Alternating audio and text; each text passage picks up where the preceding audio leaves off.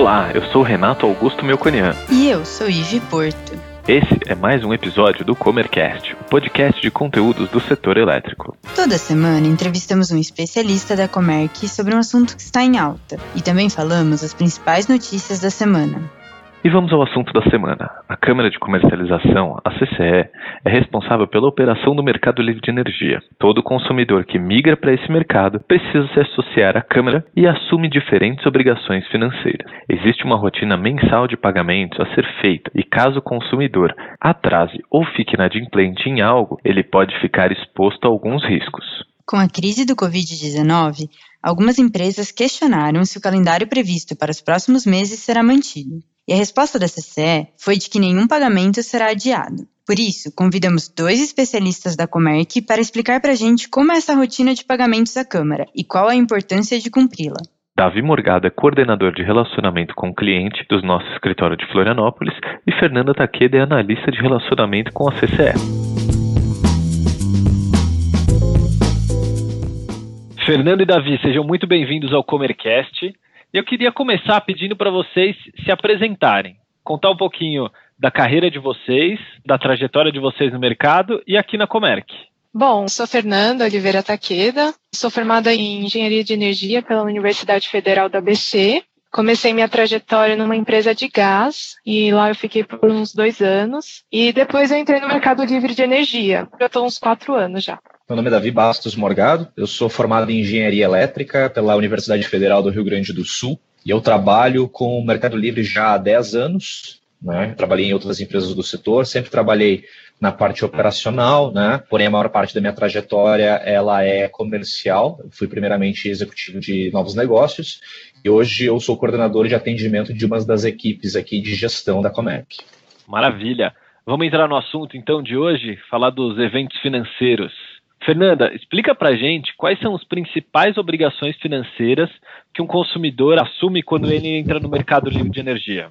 Então, as principais obrigações financeiras que o consumidor vai ter entrando no mercado livre de energia é contribuição associativa, encargos de energia de reserva, aporte de garantia financeira, liquidação financeira e liquidação de penalidades. Isso caso o agente tenha descumprido alguma obrigação financeira. Com relação ao pagamento, o pagamento da contribuição associativa é via boleto ou débito em conta. Já os demais eventos ocorrem na conta do agente do Banco Bradesco, que é aquela conta que a gente abre quando vai entrar no mercado livre de energia.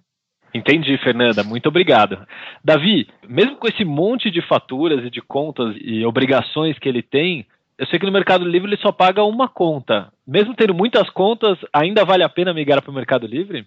Sim, Renato. Embora a dinâmica das contas, dos pagamentos seja um pouco diferente, o que nós costumamos ver é que a soma dos pagamentos, né, no Mercado Livre, caso a estratégia de compra de energia seja feita de maneira assertiva, ela tende a ser menor, tá? No mercado cativo, você mês a mês, né, o grande consumidor, ele paga uma fatura mensal para o seu distribuidor.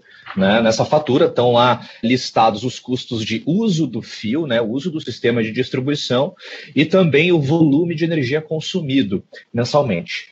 No Mercado Livre isso muda um pouco. Você continua pagando para o seu distribuidor local o uso do fio, né, o uso do sistema de distribuição, porém o seu volume de energia você tira dessa fatura e pode buscar a compra desse volume de qualquer outro fornecedor no Brasil todo.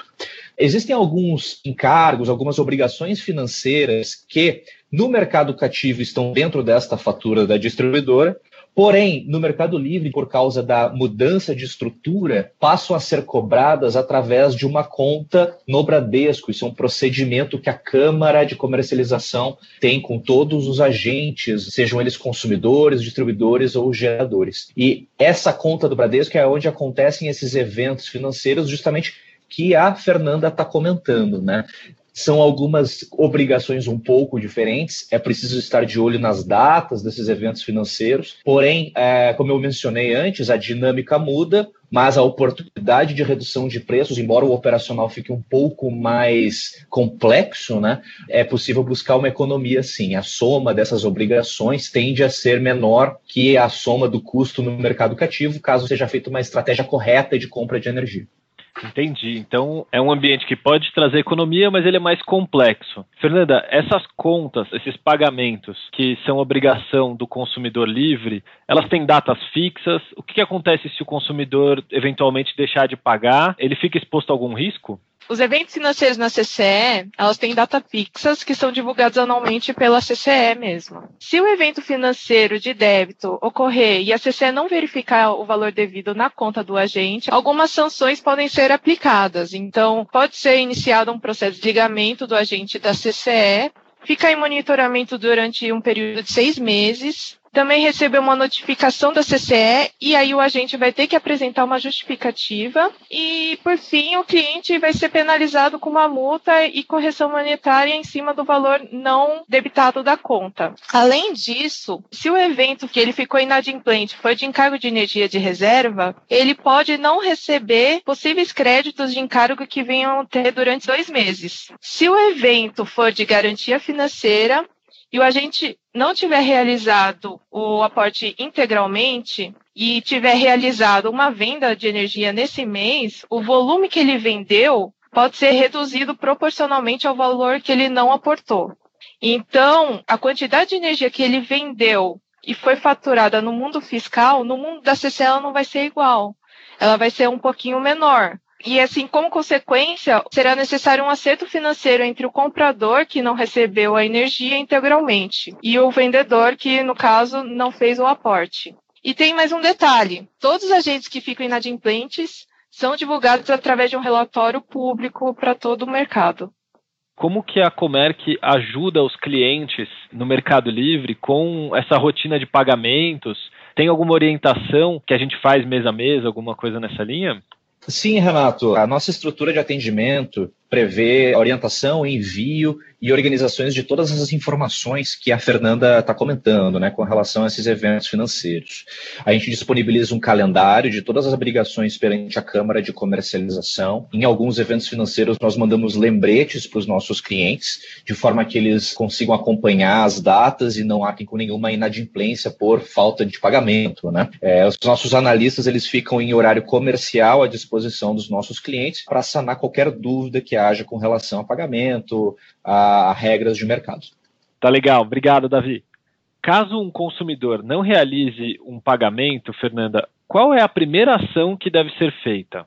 Bom, Renato, a primeira ação é colocar o dinheiro na conta do Trianon. Depois, caso a CCE notifique o agente por inadimplência, é necessário fazer uma defesa. E, além disso, o agente deve ficar atento aos pagamentos de multa e correção monetária que ocorrerá no evento de liquidação de penalidades, que é um dos eventos que eu comentei no início. Tá ótimo, Fernanda, obrigado, entendi. A gente está vivendo um momento complicado agora, né? Momento de crise por causa do Covid-19. Muitos dos agentes estão querendo reduzir custo, adiar os pagamentos.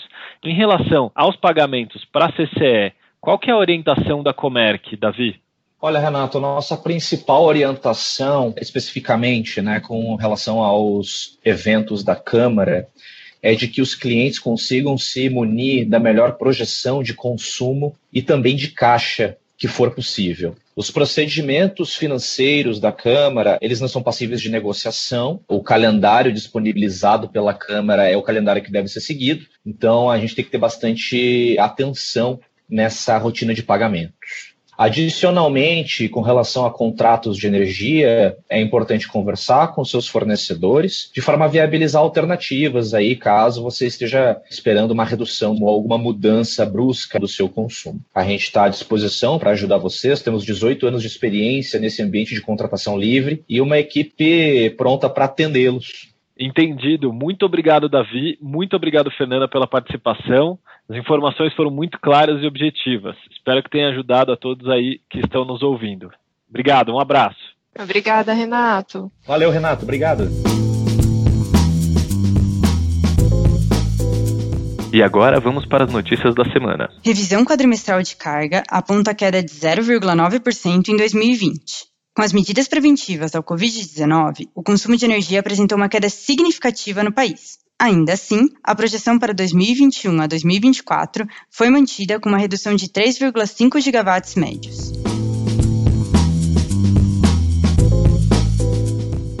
Foco anticrise do setor está voltado para as distribuidoras. Com a redução de consumo e o risco da inadimplência, as distribuidoras serão fortemente impactadas pelo momento de desaceleração. Por isso, o Ministério de Minas e Energia e a ANEL estão focadas em criar medidas anticrise para as concessionárias. Setor de energia é atingido pela crise do Covid-19. Os preços de energia ficaram abaixo do esperado para a época do ano, conta Christopher Vlavianos, presidente da Comerc em entrevista à Megawatt. Luiz Barroso, também em conteúdo exclusivo à plataforma, falou sobre o efeito cascata dessa crise em todo o sistema elétrico, desde a geração até o consumo. Leilão de energia adiado e sem previsão de nova data Ministério de Minas e Energia publicou uma portaria informando a postergação de todos os leilões previstos para acontecer ainda em 2020. Os leilões previstos projetam a adição de mais de 50 gigawatts para o Sistema Interligado Nacional entre 2024 e 2026. Para saber mais sobre cada tópico, acesse panorama.comerc.com.br. Preparamos um conteúdo exclusivo com todas essas informações. Gostou desse episódio? Ficou com alguma dúvida ou tem alguma sugestão de tema para o Comercast? Mande para a gente em faleconosco.comerc.com.br ou nas redes sociais. Até, Até a próxima. próxima.